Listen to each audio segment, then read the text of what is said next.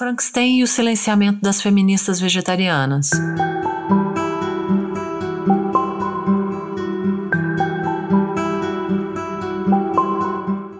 Resumo da série Ecofeminismo, Mulheres e Natureza é uma série de artigos que busca discutir a importância da conexão das mulheres com seres não humanos e o meio ambiente. A série tem como objetivo abordar as questões éticas e morais, além das questões culturais, sociais e econômicas relacionadas ao feminismo, veganismo e ecologia. Qualquer um que já leu a ficção ou alguma crítica Frankenstein, 1818, a famosa publicação de Mary Wollstonecraft Shelley, sabe do seu teor feminista. Mas o que muitos não sabem é sobre a tremenda dose de silenciamento da palavra feminista vegetariana, também conhecida como ecoanimalismo feminista ou ecofeminismo animalista, promovida na história de Shelley. Uma simples análise é capaz de mostrar como as feministas que expressaram sua insatisfação com o sistema dominante através do vegetarianismo vêm sendo silenciadas e seus discursos sofrendo distorções históricas desde o surgimento do ativismo feminista vegetariano lá no século XVIII. Desde 1800, feministas vegetarianas são silenciadas dentro do próprio movimento feminista e fora dele. Junto com diversas outras questões que abordaremos em outros textos, o silenciamento e a distorção histórica do feminismo vegetariano são responsáveis por fazer muitas pessoas, inclusive as próprias feministas, terem dificuldade em enxergar a relação da opressão feminina com a opressão dos outros seres sencientes. Não podemos ignorar importantes nomes ecofeministas e feministas vegetarianos, como Carol J. Adams, Karen Warren, Marjorie Spiegel, Charlene Spretnak, ganhando cada vez mais voz mundo afora. Tem muita ativista falando sobre isso sim, e há muito tempo, quer os outros queiram, quer não. Como disse a própria Adams, aspas, qualquer atividade que se opõe ao costume predominante exige inovação, persistência e motivação. Mas continua não sendo fácil para essas mulheres garantirem seu espaço e propagar suas ideias. Entretanto, olhando para o todo, notamos outros exemplos de silenciamento, como a resistência do feminismo branco em perceber as diferentes necessidades e pautas do feminismo negro, por exemplo, expondo a carência de um discurso interseccional capaz de abranger todas as realidades de diferentes mulheres. Dessa maneira, entendemos a falta de interseccionalidade de maneira integral e podemos ter calma e cuidado para analisar as fragilidades de qualquer movimento social.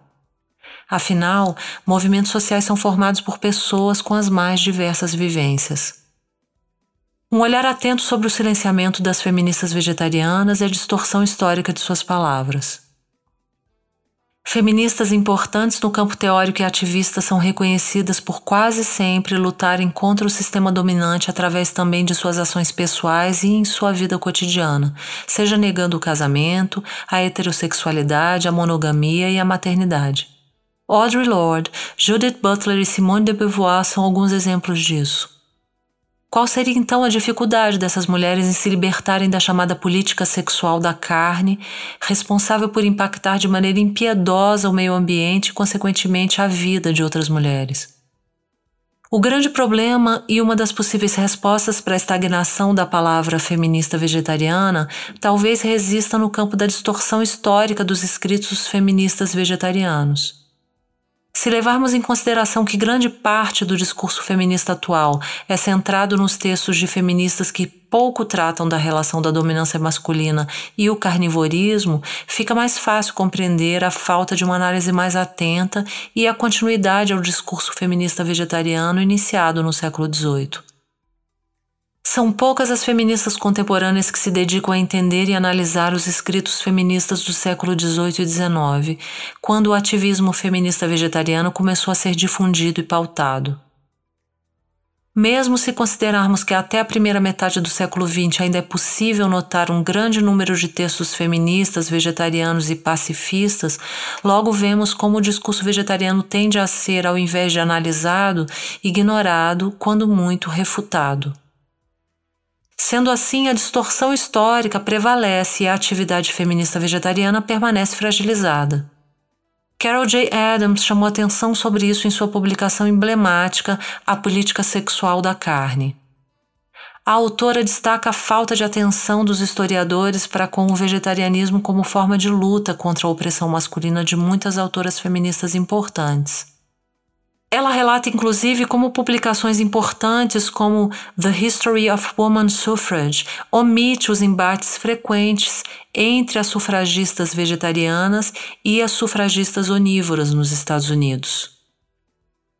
Adams também chama atenção para toda a crítica literária feita ao romance Frankenstein ou O Moderno Prometeu de Mary Wollstonecraft Shelley, filha da feminista, pedagoga e escritora Mary Wollstonecraft responsável por escrever Reivindicação dos Direitos da Mulher no século XVIII, considerado como um dos documentos fundadores do feminismo. É notável aos críticos que Frankenstein carrega em si uma boa dose de feminismo, provavelmente um reflexo da influência da mãe, principalmente por Shelley usar a criatura como meio para expressar sua revolta por ser a fêmea excluída das conversas de seu marido, o poeta Percy Shelley, com Lord Byron. Mas, por outro lado, ignoram a realidade vegetariana da autora e como ela a expressa de forma complexa através dos hábitos alimentares da sua criatura, tornando Frankenstein um romance que, apesar de promover a palavra feminista vegetariana, é reconhecido apenas por promover o feminismo. Como a autora questiona A Política Sexual da Carne, abre aspas, para um trabalho que recebeu uma quantidade incomum de atenção da crítica nos últimos 30 anos, tendo quase todos os seus aspectos examinados cuidadosamente, é notável que o vegetarianismo da criatura tenha sido deixado de fora da esfera dos comentários. Fecha aspas. Outro exemplo é como o vegetarianismo de feministas importantes parecem repousar convenientemente no limbo, a antologia poética We're All Lesbians conta com um dos poemas mais emblemáticos escrito pela feminista e sufragista americana Frances Willard, 1839-1898. Eat Rice, Have Faith in Woman é um poema responsável por, assim como a obra de Mary Shelley, promover a palavra feminista vegetariana, mas cujo teor é frequentemente fragmentado e o vegetarianismo ignorado. Em suma, o ativismo das vegetarianas e seus escritos foram absorvidos no cânone feminista literário e histórico sem se notar que elas estão dizendo e fazendo algo diferente quando se trata de consumo de carne. Claramente, tudo o que o vegetarianismo representou para as mulheres e como essas reagiram a ele exige um exame rigoroso.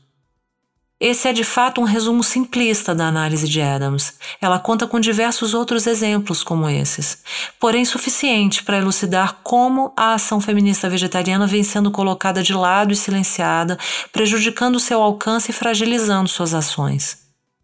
Quando falamos sobre isso, quando refletimos e pesquisamos sobre as ideias dessas mulheres, garantimos a evolução de suas teorias e a expansão de seus discursos libertadores para muito além de nós.